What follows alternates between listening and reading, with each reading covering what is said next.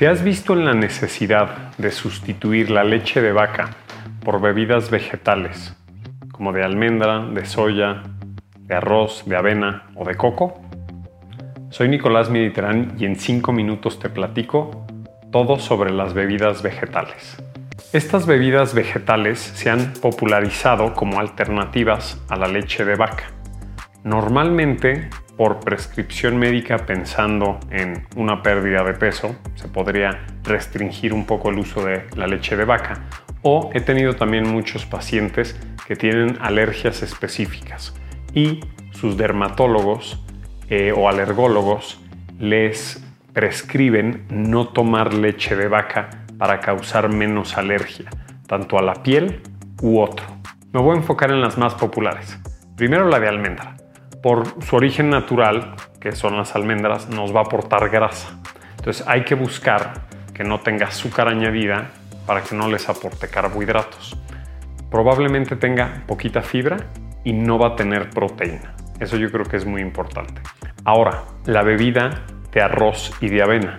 A diferencia de la de almendra, no van a tener grasa, tienen carbohidratos, no tienen proteína y probablemente la de avena tenga un poquito de fibra. Pero aquí les diría lo importante es que son bebidas que tienen carbohidratos por naturaleza y no tienen proteína. Ahora, vamos con la de coco. La de coco les va a aportar grasa. Tampoco va a tener carbohidratos y tampoco va a tener proteína.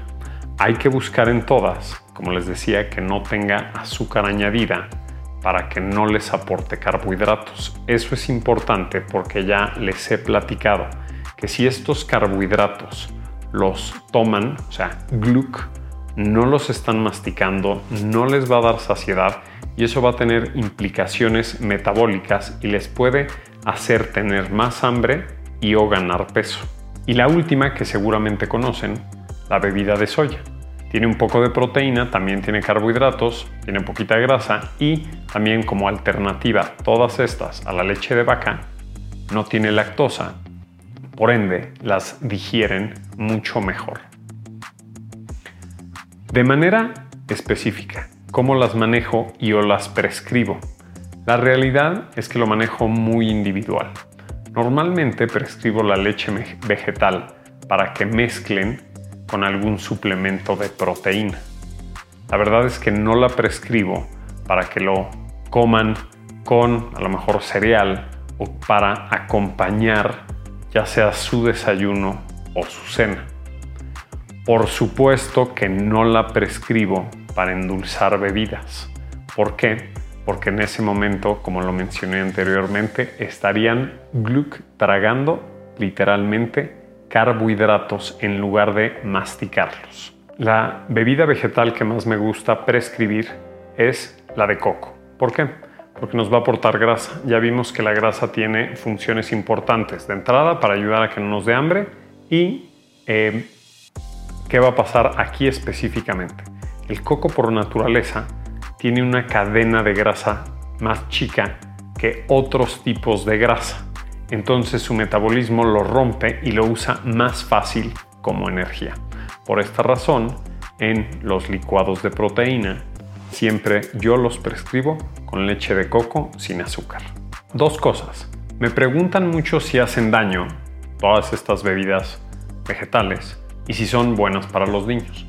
La verdad es que yo les diría de entrada que para los adultos no hacen daño. Nada más hay que eh, buscar la que a lo mejor tanto más les guste, pero más beneficios les dé también a su salud. Si nada más van a tomar bebidas vegetales por gusto, que tienen azúcar añadida, extra todo lo que comen, pues va a ser más fácil que me ganen peso y eso no queremos. Ahora, para los niños. Los niños la realidad es que pueden, deben tomar leche de vaca, salvo lo que les indique su pediatra.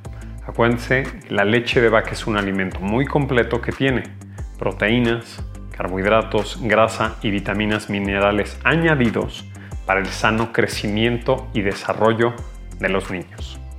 Espero les haya gustado y la siguiente vez que compren bebidas vegetales hagan una mejor elección.